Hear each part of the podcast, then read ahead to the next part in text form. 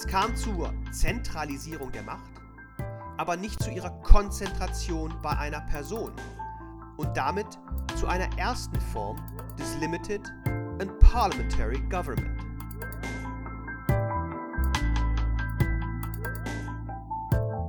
Verfassungsgeschichte der Neuzeit. Der Podcast. Folge 5. England und die Situation in Deutschland am Ende des 18. Jahrhunderts. Herzlich willkommen zur fünften Folge des Podcasts Verfassungsgeschichte der Neuzeit. Dem Versuch, diese Grundlagenvorlesung in etwas anderer Form zu präsentieren. In der heutigen Folge werfen wir einen kurzen Blick auf die besondere Entwicklung in England, bevor wir uns dann der Situation in Deutschland am Ende des 18. Jahrhunderts zuwenden. Wobei von Deutschland zu sprechen allzu viel verspricht. Ein einheitliches Deutschland gab es ja nicht, wir werden uns das gleich noch einmal in Erinnerung rufen. Zuvor aber, wie stets, eine knappe Wiederholung der letzten Folge, in der wir uns mit der französischen Revolution beschäftigt haben. Auf geht's!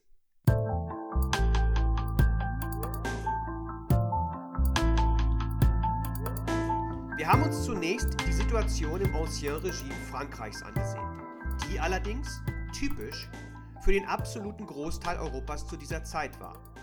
Mit wenigen Ausnahmen, zu denen nicht zuletzt England gehört, das wir uns daher heute ja auch etwas genauer ansehen werden. Das absolutistische Frankreich war agrarisch geprägt. Die Industrialisierung hatte noch nicht eingesetzt, mehr als 90 Prozent der Bevölkerung lebten auf und vom Land und im Übrigen in ein strenges Ständekorsett gekleidet. Die Ständegrenzen waren für die einzelnen Mitglieder des dritten Standes praktisch undurchdringbar. Zünfte begrenzten den Zugang zu den Berufen, Leibeigene mussten um Erlaubnis bitten, wenn sie heiraten wollten. Der dritte Stand war in diesem System damit praktisch rechtelos, machte allerdings gut 95 Prozent der Bevölkerung aus. Er selbst war dabei zugleich relativ heterogen zusammengesetzt. Mit den Tagelöhnern ganz unten und einem langsam aufstrebenden Bürgertum an der Spitze, das sich zugleich an die Spitze der Reformbewegung setzte. Denn in den Gedanken von immer mehr Personen dieser Zeit wurde dieses alte, ständegeprägte System bereits seit Mitte des Jahrhunderts zunehmend in Frage gestellt. Die Idee der Emanzipation und der Freiheit hatte sich in den Köpfen festgesetzt und sollte sich langfristig nicht mehr aufhalten lassen. Es ging um Berufsfreiheit, Religionsfreiheit und natürlich, wir haben es gesehen, die Schillersche Gedankenfreiheit. Staatstheoretische Schriften erschienen, man denke an Montesquieu, es mehrten sich die Stimmen, die diese rechtlichen Standesschranken alles andere als natürlich oder als Gott gegeben ansahen, vielmehr eine Rechtfertigung suchten und dabei immer häufiger scheiterten. Man entdeckte das Individuum und seine individuelle Freiheit und lehnte gruppenbezogene Zwänge immer stärker ab. Es begann langsam aber sicher das Zeitalter des Liberalismus. In der Ökonomie erfuhr diese Veränderung in der Geisteshaltung Unterstützung durch Adam Smith. Freie Märkte und freier Marktzugang erwiesen sich als das Gebot der Stunde, und hier sollte letztlich auch der Auslöser für die französische Revolution liegen. Frankreich schlitterte zunehmend in eine Finanz- und Wirtschaftskrise und hatte sich zugleich als mehr oder weniger reformunfähig erwiesen. Die privilegierten Stände stellten sich Veränderungen letztlich erfolgreich immer wieder in den Weg. Letztlich führte damit kein Weg an der Einberufung der Generalstände vorbei, und von da an überschlugen sich die Ereignisse. Der dritte Stand forderte unter Berufung auf Abbé Sieyès sein Recht und verlangte eine Abstimmung nach Köpfen und nicht nach Ständen. Als das auf Widerstand stieß, erklärte sich der dritte Stand kurzerhand zur Nationalversammlung und dieser Schritt markierte zugleich die eigentliche Verfassungsrevolution. War vorher der Monarch Repräsentant und Ausgangspunkt der Nation, war es nun die Nation selbst, die die Staatsgewalt in sich vereinigte und von der alle Staatsgewalt ausging. Mit einem Wort Volkssouveränität. Geboren war damit auch die Idee der Nation, einem mehr als folgenreichen Konzept für die Weltgeschichte. Es war ab jetzt die Nation, die ihre eigene Repräsentation schuf und den Monarchen zum bloßen Staatsorgan umfunktionierte, ja, man könnte auch sagen, degradierte. Dieser Monarch leitete seine Legitimation nicht mehr aus göttlichem Zuspruch, sondern ganz weltlich und ausschließlich vom Volk ab. Dieses Volk aber bedurfte einer Verfassung, da es seine Staatsgewalt nur durch Organe und festgelegte Verfahren würde ausüben können. Seitdem unterscheiden wir daher in der Staatstheorie zwischen der konstituierenden und der konstituierten Gewalt. Ein Unterschied, der auch dem Grundgesetz zugrunde liegt, wie man an Artikel 20 und Artikel 146 sehen kann. Die letztlich beschlossene erste Verfassung, zu der auch der König sein Einverständnis erteilte und der daraufhin wieder in sein Amt eingesetzt wurde, begründete eine konstitutionelle Monarchie, allerdings noch keine parlamentarische Monarchie. Die Revolutionäre verstrickten sich freilich in kriegerische Auseinandersetzungen, die Revolution kam an kein Ende und radikalisierte sich, was man an der Verfassung des Jahres I erkennen kann, die eine streng demokratische Ordnung etablieren wollte, aber letztlich nie in Kraft trat. Die Verfassung des Jahres III, Robespierre war inzwischen hingerichtet worden, war zwar weniger radikal, konnte den Weg in die Diktatur Napoleons, der erst Konsul, dann Konsul auf Lebenszeit und schließlich im Jahre 1804 auch Kaiser wurde. Napoleon krönte sich dabei selbst, und zwar ausgerechnet in der Kathedrale Notre Dame. Die Kathedrale, die die radikalen Revolutionäre noch partiell zerstört hatten, weil sie sie als das Symbol des Adels und des Klerus angesehen hatten. Erst mit der Carte constitutionnelle von 1814 trat eine gewisse Beruhigung ein. Diese Carte constitutionnelle sollte zudem Vorbild für viele Verfassungen in Deutschland sein, die in den folgenden Jahrzehnten erlassen werden sollten. Wir werden das in den nächsten Folgen näher betrachten. Gleichwohl hatte die Französische Revolution, an die heute in Frankreich jeweils am 14. Juli erinnert wird, dem Tag des Sturmes auf die Bastille, bleibenden Einfluss. Es waren vor allem die folgenden fünf Aspekte, die insofern den Weg der Verfassungsgeschichte beeinflussen sollten. Erstens die Idee der Volkssouveränität. Zweitens die Unterscheidung zwischen verfassungsgebender und verfasster Gewalt, wie sie Abbé Sieyès formuliert hat. Drittens die Idee der Nation, die für die Entwicklung der Demokratie so wichtig sein sollte, alsbald aber ihre hässliche Seite offenbarte. Viertens die Idee der Menschenrechte. Die Menschenrechtserklärung ist auch heute noch geltendes Verfassungsrecht in Frankreich, hatte dort aber zunächst eher die Form eines politischen Programms für den Gesetzgeber. Fünftens die Fragilität politischer Ordnungen, vor allem in Umbruchphasen. Damit aber genug der Wiederholung. Blicken wir nun also zunächst auf die Situation in England, die sich, abgesehen von der kurzen republikanischen Phase unter Oliver Cromwell, dem Trend des Absolutismus entzog. Was war hier geschehen? Warum war es besonders? Besonders war das britische Königreich zunächst nicht, weil die Zentralisierung hier im Vergleich zu anderen Staaten Europas schon früher vollzogen worden wäre. Diesen Eindruck könnte man gewinnen, da schon Wilhelm der Eroberer ganz England unmittelbar nach seiner Inthronisierung im Jahr 1066 als sein Land, und zwar als sein alleiniges Land, als seine ausschließliche Terra Regis ansah. Formal war das auch zutreffend. Die realen, faktischen Machtverhältnisse waren zu dieser Zeit aber noch ähnlich diffus, zersplittert und aufgeteilt wie auf dem Kontinent, wie wir es in der ersten Folge des Podcasts beschrieben haben. Zwischen den geistlichen Lords einerseits und den rund 170 Adelsfamilien als unmittelbare Vasallen des Königs andererseits. Hinzu kamen noch einmal rund 5000 bis 6000 Ritter als Untervasallen. Auch Städte und Universitäten arbeiteten mehr oder weniger unabhängig von königlicher Beeinflussung.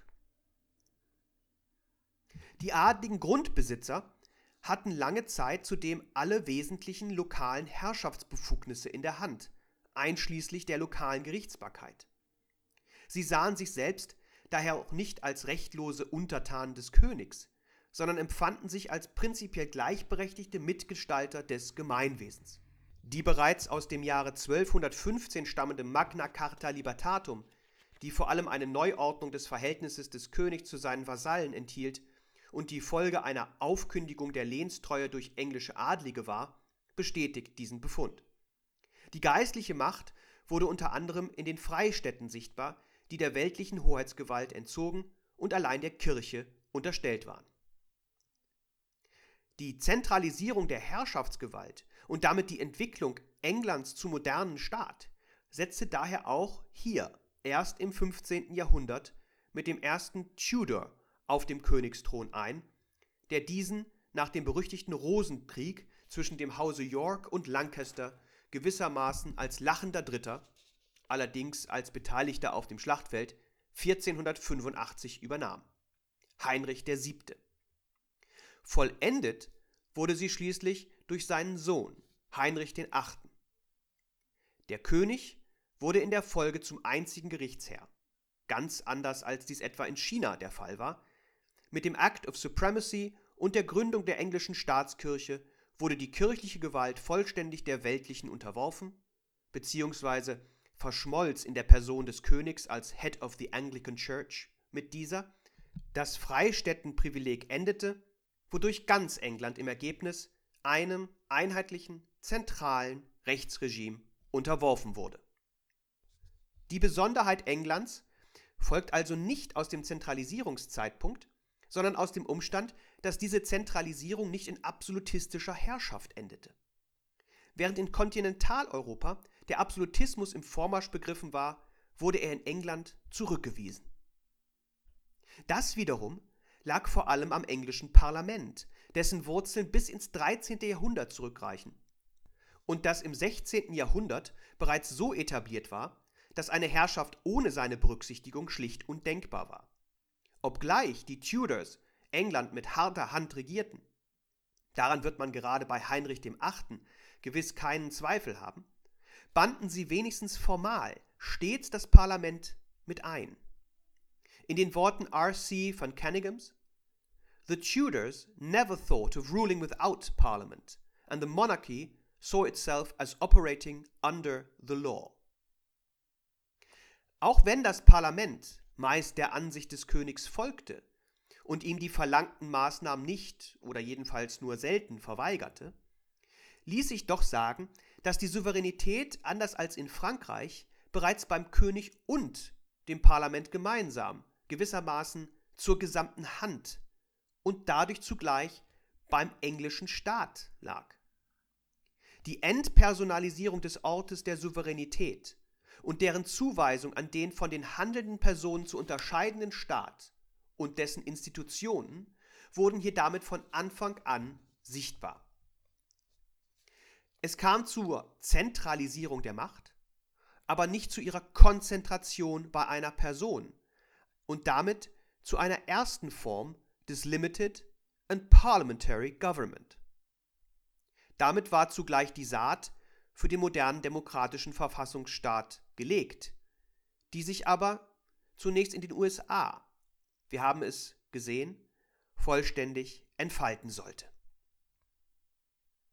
In dieser Form entwickelte sich das Verfassungssystem Großbritanniens bis in die heutige Zeit evolutiv fort. Es kam zu keinem revolutionären Moment, der zu einer expliziten modernen Verfassungsgebung gezwungen hätte. Keine kriegerische Niederlage und vor allem keine wirtschaftliche Entwicklung führte einen solchen herbei. Den Hintergrund bildet der Umstand, dass sich das Bürgertum in England frühzeitig in einer völlig anderen Lage befand als das in Frankreich der Fall war. Vor allem in ökonomischer Hinsicht. Ich habe diese Besonderheit Englands bereits in der letzten Folge erwähnt, für die stellvertretend hier nur der Name Adam Smith genannt werden soll. Die wirtschaftliche Freiheit war jedenfalls faktisch bereits vielerorts gelebte Praxis. Es gab keinerlei Binnenzölle auf der Insel und als führende Kolonialmacht profitierte es erheblich vom Welthandel und zu diesen Profiteuren gehörten in erheblichem Maße die Mitglieder des privaten Bürgertums. Nicht zuletzt durch Beteiligung an kolonialen und jedenfalls anfangs privaten Unternehmen wie etwa der East India Company. Die Standesschranken, die formal hier und da noch weiter bestanden, spielten dadurch faktisch im täglichen Leben eine sehr viel geringere oder sogar zu vernachlässigende Rolle. Wenn man sich ökonomisch verwirklichen wollte, war das jedenfalls prinzipiell möglich, auch weil der Adel und das Bürgertum ihre Interessen frühzeitig im Parlament artikulieren und gegenüber dem König zum Ausdruck bringen konnten. Damit aber fehlte es an dem, was in der Französischen Revolution und später auch in anderen Staaten Europas so entscheidend war. Der Wunsch nach Emanzipation einerseits und der Wunsch nach Partizipation andererseits.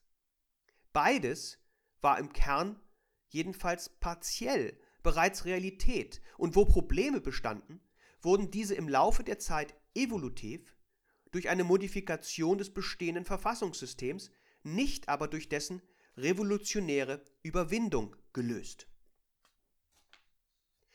So kam es etwa 1689 nach der Glorious Revolution auch zur Bill of Rights. Die Königin Mary II.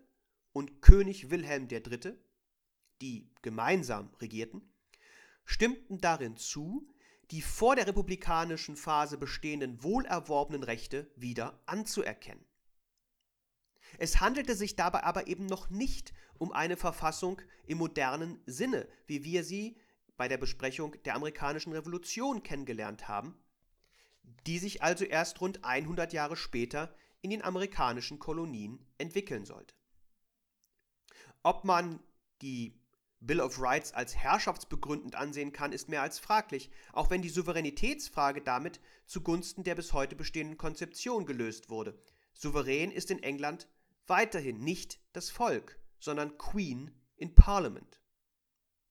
Die Bill of Rights war aber weder umfassend noch universal. Weitergehende Partizipationswünsche wurden in der Folge schrittweise erfüllt, meist verwirklicht durch eine Ausweitung des aktiven Wahlrechts, das anfangs noch allzu eingeschränkt war. Was wir hier aber bereits sehen, ist vor allem, dass größere Veränderungen der Verfassungssituation eine irgendwie geartete Legitimitätskrise des bestehenden Systems voraussetzen, die das Bedürfnis nach Veränderung hervorrufen. Diese können dann eruptiv, wie in Frankreich, oder, sofern dies rechtzeitig erfolgt, auch durch Reformen von oben, wie in den deutschen Landen und vor allem Preußen, befriedigt werden, sodass das System wieder ausreichend Legitimität generiert. Sofern es aber gelingt, dass das Volk das bestehende System im Großen und Ganzen wieder als gerecht empfindet, wird es jedenfalls nicht zu größeren revolutionären Veränderungen kommen. Warum auch?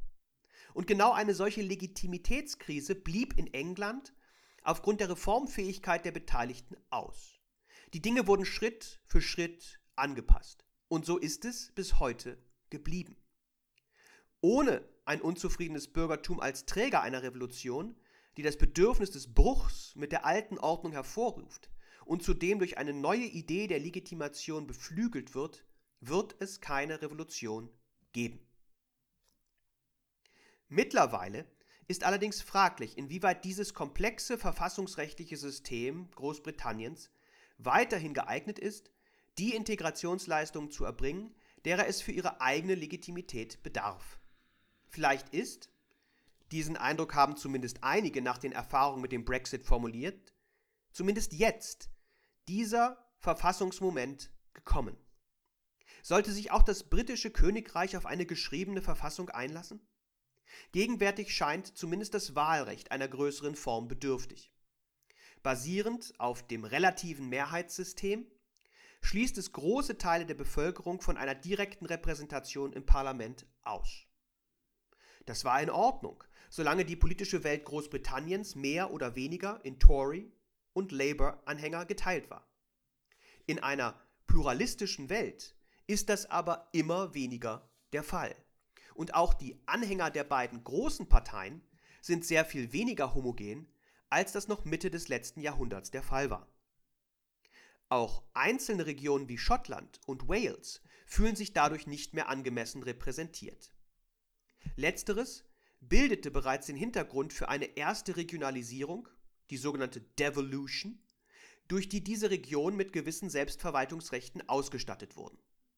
Vielen reicht das aber angesichts der weiterhin großen Abhängigkeit von London nicht mehr aus. Erst recht nach der gerade verrückten Entscheidung, die Europäische Union zu verlassen. Diese Wertung sei mir an dieser Stelle als halber Brite gestattet. Wir werden sehen, ob das eines Tages vielleicht der Ausgangspunkt für größere Verfassungsreformen auf der britischen Insel sein wird. Hier aber soll der Blick nun wieder auf das europäische Festland gerichtet werden. Genauer auf die Situation in Deutschland zum Ende des 18. Jahrhunderts. Auf geht's!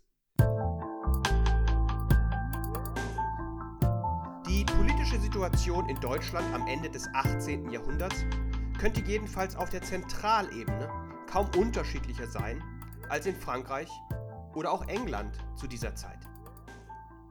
Zwar finden wir auch hier das absolutistische System, über das wir in der letzten Folge ausführlich am Beispiel Frankreichs gesprochen haben. Allerdings hatte sich weiterhin kein Zentralstaat herausgebildet. Von Deutschland zu sprechen, weckt insofern verfehlte Vorstellungen. Tatsächlich fanden sich auf diesem Gebiet zum Ende des 18. Jahrhunderts mehr als 300 souveräne Einzelstaaten mit eigenen, bisweilen immerhin aufgeklärt absolutistischen, Herrschern und gut 1500 reichsunmittelbare Gebiete. Es bestand also eine beachtliche territoriale Zersplitterung und man wird hier durchaus bereits den Ausgangspunkt für die bis heute bestehende föderale deutsche Tradition erblicken können. Dass auch der erste Nationalstaat 1871 unter Bismarck föderal und nicht als Zentralstaat organisiert war, versteht sich vor diesem Hintergrund beinahe von selbst. Die Zersplitterung zeigte sich auch auf ökonomischem Gebiet. Anders als in England oder heute in der Europäischen Union bestand noch kein einheitlicher Binnenmarkt. Vielmehr dominierten Zölle den Warenverkehr. Der erste deutsche Zollverein, der die Abschaffung der Zölle erreichte, wurde erst 1834 und damit im Rahmen des Deutschen Bundes gegründet. Auch hier ging die wirtschaftliche Einigung also der nationalen Einigung voraus. Eine Reihenfolge, die uns aus der heutigen EU bekannt vorkommt. Immerhin bestand ein sehr loser Zusammenschluss dieser Territorien im Heiligen Römischen Reich deutscher Nation. Ein komplexer Staatenbund, der von Samuel Pufendorf daher nicht zu Unrecht bereits im Jahr 1667 in seinem umfassenden Werk De Statu Imperii Germanici als irregulärer und einem Monstrum ähnlichen Körper bezeichnet wurde. Die Entstehung und Entwicklung dieses bis zur Niederlegung der Kaiserkrone im Jahr 1806 durch Kaiser Franz II. bestehenden Zusammenschlusses wäre eine eigene Vorlesung bzw. einen eigenen Podcast wert. Hier daher nur ganz knapp.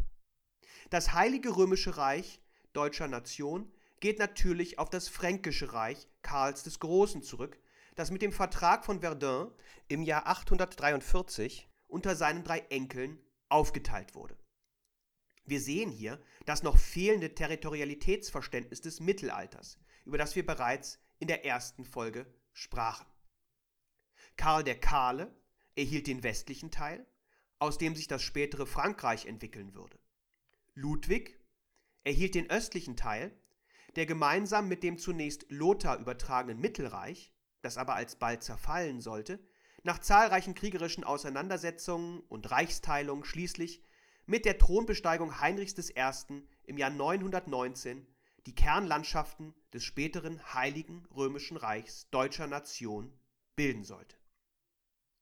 Im Jahr 921 wurde dieser Heinrich, ein Nichtfranke, schließlich auch vom karolingischen Herrscher des Westfrankenreiches als Rex Francorum Orientalis anerkannt. Auch dieses Ostreich blieb allerdings noch lange fränkisch geprägt. Krönungsort blieb Aachen.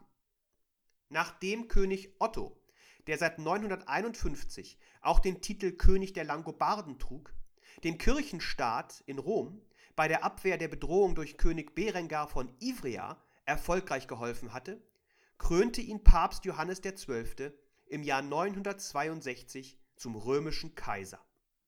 Erst jetzt kommt für das Ostfrankenreich der Begriff Regnum Teutonicum, deutsche Herrschaft, auf, was vor allem allerdings von päpstlicher Seite genutzt wird, um den imperialen Ansprüchen der ostfränkischen Könige zu begegnen. Diese hingegen sahen sich weiterhin seit der Kaiserkrönung in einer Tradition des römischen Reichs und beharrten daher darauf, als römische Kaiser auch das Imperium Romanum zu regieren. Im Laufe des 15. Jahrhunderts schließlich kommen beide Begriffe im Titel Heiliges Römisches Reich deutscher Nation zusammen. Dieses Reich genoss freilich bis zuletzt keine Souveränität, war also gewiss noch kein eigenständiger moderner Staat, wie wir ihn in der ersten Folge kennengelernt haben. Moderne Staaten bestehen vielmehr allein in den individuellen Territorien des Reichs. Der Kaiser hatte lediglich gewisse Reservatsrechte. Es bestanden weder eine Reichsexekutive noch ein eigener Verwaltungsunterbau. Wenn der Alltag von Herrschaft Verwaltung ist, auch davon sprachen wir in der ersten Folge, leuchtet ein, warum das Reich in dieser Form für den Alltag der Menschen keine wirkliche Rolle spielte. Ein Reichsheer existierte ebenso wenig wie eigene Reichsfinanzen. In dieser Form konnte das Reich vornehmlich als interner Streitschlichter agieren, war aber nicht in der Lage, seinen Einfluss schon wegen seines Charakters als Wahlreich, wir werden das gleich sehen, signifikant auszuweiten. Es war daher vor allem gegen externe Bedrohungen sehr schwach aufgestellt und es ist insofern wenig verwunderlich, dass es letztlich durch eine externe Macht, das napoleonische Frankreich, im Jahr 1806 zu Fall gebracht werden sollte. An der Spitze des Reichs stand, wie gesagt, seit 1962 der Kaiser, der später allerdings von den Kurfürsten nach der 1356 erlassenen Goldenen Bulle gewählt und anschließend durch den Papst in Rom gekrönt wurde. Der Kurfürstenrat hatte zunächst sieben, später neun Mitglieder. Die Erzbischöfe von Mainz, Köln und Trier sowie sechs weitere weltliche Herrscher. Um gewählt zu werden, gaben die späteren Kaiser ihnen gegenüber die Wahlkapitulation ab, eine Art Regierungsprogramm, was eine Entmachtung der Kurfürsten oder eine signifikante Stärkung des Reichs zwangsläufig nicht enthalten konnte. Eine Wahl wäre dann offenkundig nicht denkbar gewesen. Ab ca. 1450 kamen im Übrigen praktisch alle Kaiser aus dem österreichischen Hause Habsburg. Im Reichstag kamen die reichsunmittelbaren Territorien, die Reichsstände zusammen. Ab 1663 tagte er als immerwährender Reichstag in Regensburg. Die Aufgabe bestand in der Gesetzgebung, der Ertrag blieb angesichts des komplexen Einigungsverfahrens allerdings bis auf wenige Ausnahmen eher gering. Im Reichshofsrat konnten die Stände, geistliche und weltliche Korporationen, aber auch Bauern und Bürger in bestimmten Bereichen Rechtsschutz erlangen. Daneben bestand das Reichskammergericht, das im Jahr 1495 vom Reichstag errichtet wurde und zunächst in verschiedenen Orten wie Frankfurt, Regensburg, Augsburg, Nürnberg und Speyer und ab 1689 schließlich in Wetzlar tagte. Es sollte, gemeinsam mit dem Reichshofsrat, Fehden und sonstige Gewalttätigkeiten verhindern und war dazu für bestimmte schwere Strafsachen zuständig und agierte in Zivilsachen vor allem als Berufungsinstanz. Bekanntester Praktikant am Reichskammergericht war vermutlich Johann Wolfgang von Goethe, der hier ab 1772 auf Wunsch seines Vaters tätig war. Der Vater wollte unbedingt einen Juristen aus Goethe machen, der das wiederum allerdings, für uns alle gewiss mehr als unverständlich, keine sonderlich gute Idee fand. Dementsprechend agierte er am Reichskammergericht, vorsichtig gesagt, auch nicht als der allerstrebsamste Praktikant. Er widmete sich stattdessen seinem literarischen Frühwerk, unternahm viel mit seinen Kollegen, erkundete die Literatur und verliebte sich unsterblich in die bereits vergebene Charlotte Buff. Nur wenige Jahre später, im Jahr 1774, erschien Goethes Briefroman Die Leiden des jungen Werther, die Geschichte eines unglücklich verliebten Mannes, genauer eines Rechtspraktikanten, der sich schließlich das Leben nimmt. Glücklicherweise zog Goethe diese Konsequenz selbst nicht, im Gegensatz zu seinem bekannten Karl Wilhelm Jerusalem, dessen Schicksal Goethe vermutlich als Vorbild verarbeitete.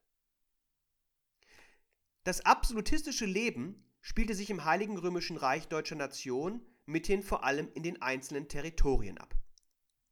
Diese waren im Laufe der Jahrhunderte zu vollwertigen, absolutistischen, modernen Staaten gereift, erfüllten also mehr oder weniger die Kriterien, die wir in der ersten Folge kennengelernt haben. Die Herrscher grenzten sich so einerseits nach oben vom Kaiser und dem Reich, andererseits nach unten von den anderen Landständen ab und sicherten sich zumindest in der Theorie die volle Souveränität. Allerdings und diese Besonderheit soll an dieser Stelle nicht verschwiegen werden, entwickelte sich in manchen Landen eine Form des aufgeklärten Absolutismus, für die nicht zuletzt Friedrich der Große ab 1740 in Preußen sowie Marie Theresia und Joseph II. in Österreich standen. Hier rüttelten aufklärerische Elemente zwar nicht am Fundament der Souveränität und der theoretischen unbeschränkten Herrschaftsgewalt, wirkten sich aber zumindest in der Form der konkreten Herrschaftsausübung in Form einer Selbstbeschränkung aus. Der Monarch verstand sich als erster Diener des Staates und wollte auf diesem Wege zum Gemeinwohl aller beitragen. Das führte, etwa im Kunst, aber auch im Wissenschaftsbereich, zu erheblichen faktischen Freiheiten der Untertanen. Sie waren ja noch keine Bürger. Und auch auf dem Felde der Religionsfreiheit sah sich nicht zuletzt Friedrich der Große als Vorreiter. Schon zuvor hatte Preußen im Jahr 1685 zahlreiche Hugenotten aus Frankreich aufgenommen, nachdem der Sonnenkönig Ludwig XIV. dort das Toleranzedikt von Nantes aus dem Jahre 1598 formal aufgehoben hatte. Friedrich der Große schaffte zugleich die Folter ab und begrenzte die Todesstrafe. Jeder sollte, so ein bekannter Wahlspruch Friedrichs, in seinem Preußen nach seiner Fasson selig werden.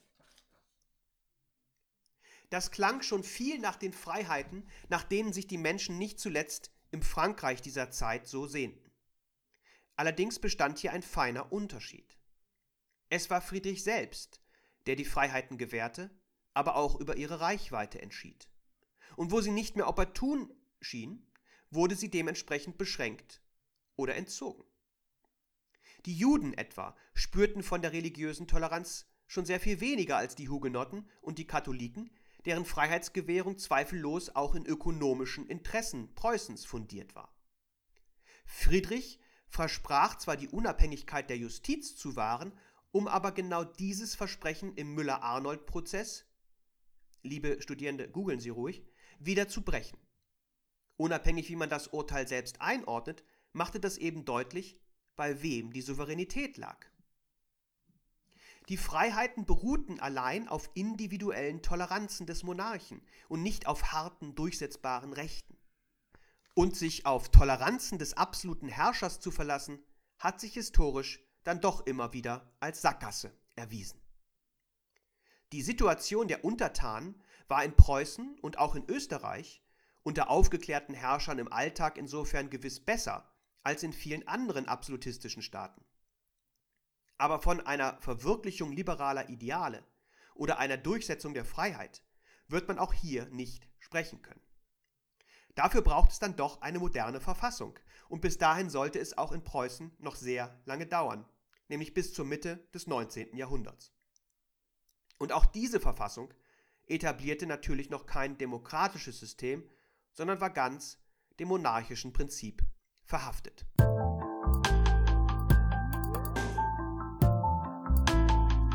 Das Reich insgesamt sollte schließlich, ich habe es erwähnt, an der kriegerischen Auseinandersetzung mit dem revolutionären Frankreich untergehen. Diese Auseinandersetzung, die letztlich eine Reaktion auf die Gewalttätigkeiten der Revolutionäre und vor allem die Hinrichtung des Königs waren, offenbarten in vielfältiger Weise die Heterogenität und die unterschiedlichen Interessen der einzelnen Territorien. Schon die Idee der Volkssouveränität war natürlich Sprengstoff für die Territorien des Reiches, weshalb Kaiser Leopold II., aber auch der preußische König Friedrich Wilhelm II. eine eindeutige Missbilligung der Vorgänge in Frankreich aussprachen. Als Preußen und Österreich sich weigerten, diese Erklärung zu widerrufen, es war noch Ludwig XIV., der dies forderte, kam es 1791 zu einer ersten militärischen Auseinandersetzung, wobei auf Seiten des Reichs vor allem Preußen und Österreich und damit die beiden mit Abstand größten und bedeutendsten Territorien als Verbündete ins Feld zogen. Wirklich erfolgreich war das nicht. Nur wenige Tage nach der Kanonade von Valmy kam es in Frankreich im September 1792 zu den in der letzten Folge thematisierten Radikalisierungen. Die Monarchie wurde abgeschafft, zugleich verlieh die Nationalversammlung zahlreichen Freiheitskämpfern, unter anderem George Washington und Friedrich Schiller, die französische Staatsangehörigkeit und machte damit deutlich, dass sie ihre Ideen als universell und nicht nur für Frankreich gültig erachteten. Das aber konnte das Reich nicht akzeptieren. Es kam 1793 zum ersten Koalitionskrieg, in dem sogar das Reich selbst formal mitwirkte. Ein Krieg, der nach fehlgeschlagenen Friedensbemühungen 1799 in den zweiten Koalitionskrieg überging. An diesem aber nahm Preußen schon nicht mehr teil. Es hatte sich vielmehr schon 1795 mit Frankreich im Sonderfrieden von Basel geeinigt, wo es die Französische Republik offiziell anerkannte, womit der Sache nach der erste Sargnagel in die Konstruktion des Heiligen Römischen Reichs geschlagen worden war. Preußen wurde in diesem Sonderfrieden allerdings zugesichert, dass es für linksrheinische Gebietsabtretungen entschädigt werden sollte, sofern die linksrheinischen Gebiete in einem späteren Gesamtfriedensschluss endgültig an Frankreich fallen sollten. Tatsächlich sollte es im Jahr 1801 auch so kommen. Frankreich, nun bereits unter Napoleon, ging siegreich aus dem Kriege hervor. Der darauf geschlossene Vertrag von Lunéville beendete den Bestand des Reiches zwar noch nicht formal, führte aber zu gravierenden Umwälzungen, sodass dessen Ende letztlich nur noch eine Frage der Zeit war. Vorgesehen war darin vor allem eine umfassende Entschädigung der linksrheinischen Gebietsverluste der weltlichen Herrscher durch entsprechende rechtsrheinische Gebiete. Als Entschädigungsmasse kamen dabei praktisch allein die noch bestehenden geistlichen Fürstentümer des Reiches sowie die Gebiete kleinerer Reichsstände in Betracht. In dieser Form folgte die Umsetzung dieser Vorgaben denn auch im sogenannten Reichsdeputationshauptschluss vom 25. Februar 1803, der folglich zu einer beinahe umfassenden Säkularisierung und Mediatisierung des Reiches führte. Als einziges reichsunmittelbares geistliches Fürstentum blieb das neu geschaffene Kurfürstentum Aschaffenburg Regensburg. Die Reichsstädte wurden der jeweiligen Landeshoheit unterworfen, verloren mithin ihren Status der Reichsunmittelbarkeit und wurden mediatisiert. Lediglich Augsburg, Lübeck, Nürnberg, Frankfurt, Bremen und Hamburg behielten ihre volle Landeshoheit und Gerichtsbarkeit. Das alles zog natürlich erhebliche organisatorische Folgefragen nach sich, nicht zuletzt die Kaiserwahl musste völlig neu organisiert werden, da die Kurfürstentümer Pfalz, Köln und Trier schlichtweg nicht mehr bestanden. Die Rechtmäßigkeit des Reichsdeputationshauptschlusses ist umstritten. Teilweise wird von einer Fürstenrevolution gesprochen. Klar ist aber, dass dieser Beschluss mit der Egalisierung der Territorien einen wichtigen Schritt einerseits für die Föderalisierung des Reiches und andererseits auch für die spätere nationale Einigung bedeutete. Währenddessen gingen freilich die kriegerischen Auseinandersetzungen mit Frankreich im dritten Koalitionskrieg weiter. Preußen blieb zwar erneut außen vor, Österreich kämpfte aber ein letztes Mal gemeinsam mit England und Russland gegen das napoleonische Frankreich. Wie prekär die Situation des Reiches mittlerweile aber bereits war, zeigt sich darin, dass mit Bayern, Baden und Württemberg Mitglieder des Reiches auf der Seite Napoleons kämpften. Zur Belohnung wurden Bayern und Württemberg später im Frieden von Pressburg zu eigenständigen Königreichen erklärt. Kurz zuvor hatte bereits Preußen im Schönbrunner Vertrag mit Frankreich die Abtretung einiger Gebiete vereinbart und im Gegenzug das Gebiet Hannover erhalten, das an sich ebenfalls zum Reich gehörte. Ein ungeheuerlicher Vorgang, der aber zeigt, wie schwach das Reich bereits war. Die Mitglieder mussten sehen, wo sie bleiben und versuchten dabei noch möglichst glimpflich und mit möglichst viel Territorium davonzukommen. Der letzte Akt des Untergangs folgte schließlich mit der Gründung des Rheinbundes, eines unter Napoleons Protektorat stehenden Staatenbundes, dem praktisch alle Territorien des Reiches, mit Ausnahme Preußens und Österreichs, beitraten. Schon im August 1806 traten die Gründungsstaaten des Rheinbundes auch formal aus dem Heiligen Römischen Reich aus, woraufhin Napoleon von Kaiser Franz II. die Niederlegung der Kaiserkrone verlangte. Kaiser Franz II. kam dieser Aufforderung schließlich am 6. August 1806 nach. Er erklärte zugleich das Reich für erloschen, was eindeutig über seine Kompetenzen hinausging, faktisch aber gewiss die Realitäten abbildete, entband die Reichsstände von ihren Pflichten und erklärte die Loslösung Österreichs vom Reich. Bereits im Jahre 1804, also zwei Jahre zuvor, hatte er sich zusätzlich den Titel Kaiser von Österreich zugelegt, und diesen Titel behielt er nun bei. Das Reich aber war am Ende, und es bestanden nur noch die Territorien, größtenteils organisiert im unter Napoleons Führung stehenden Rheinbund. Mit dieser Entwicklung war nun aber auch klar, die Verwerfungen durch Napoleon hatten die Legitimationsfrage neu aufgeworfen. Es bedurfte Veränderungen, wenn man revolutionäre Unruhen auf einzelstaatlicher Ebene verhindern wollte. Wohin Revolutionen führen konnten, war in Frankreich ja deutlich geworden. Es kam daher Anfang des 19. Jahrhunderts in vielen deutschen Staaten zu weitreichenden Reformen von oben, die von einem selbstbewussten Beamtenapparat getragen wurden. Wir werden uns den Charakter dieser Reformen in der nächsten Folge ein wenig genauer anschauen. Hier wollen wir aber knapp noch die weitere Entwicklung in Deutschland bis zur Gründung des Deutschen Bundes von 1815 skizzieren. Tatsächlich gelang es Napoleon nämlich zunächst, in einigen Staaten Verfassungen einzuführen, wobei er dabei das Ziel verfolgte, über die Errichtung einer bürgerlichen Gesellschaft seine Herrschaft in Europa umfassend abzusichern. Im französisch regierten Westfalen erging bereits 1807 eine erste Verfassung die zwar an der erblichen Monarchie festhielt, aber eine nichtständische Volksvertretung einführte und vor allem sämtliche Standesunterschiede aufhob.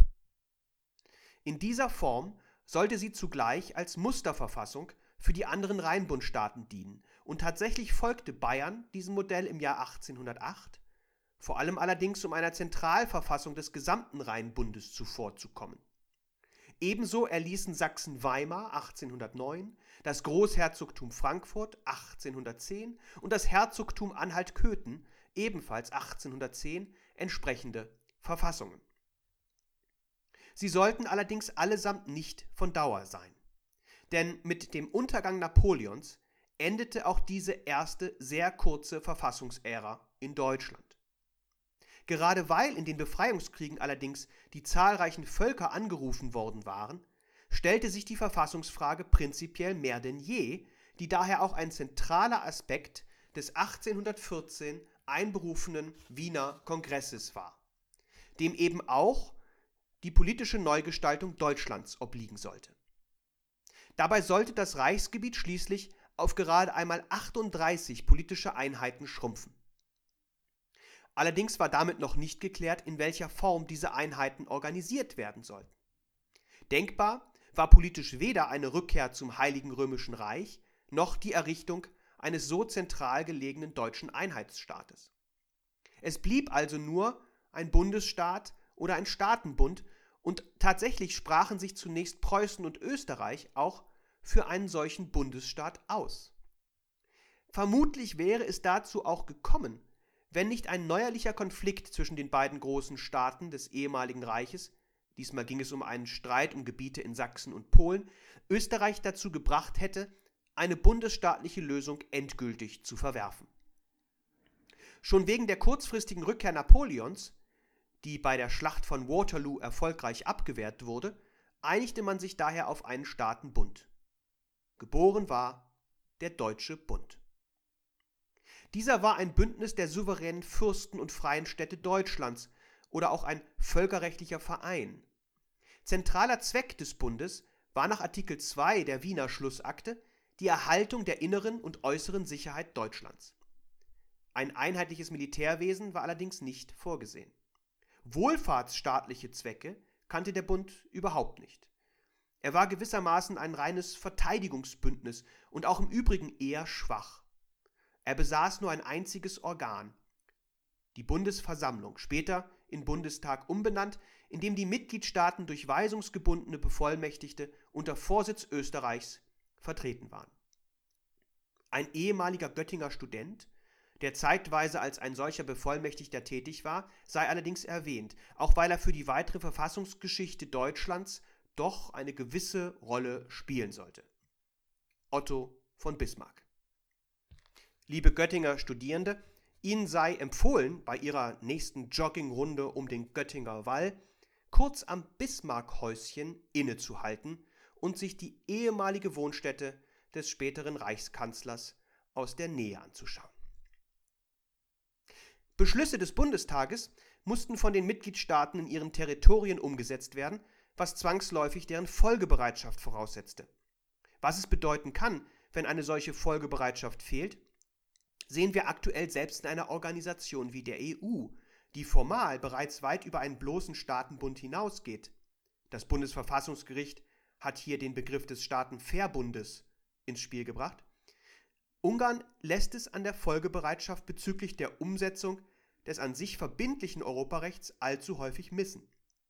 Die EU lässt das alles mehr oder weniger hilflos zurück. Ein stehendes Heer im Übrigen kannte auch der Deutsche Bund nicht.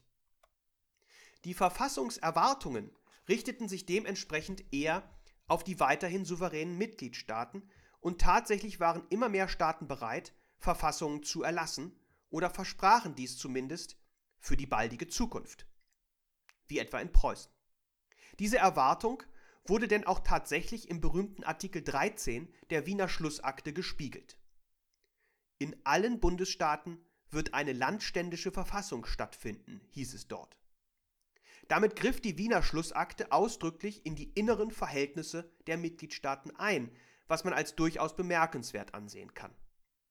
Was allerdings genau unter einer landständischen Verfassung zu verstehen sein sollte, blieb von Anfang an umstritten.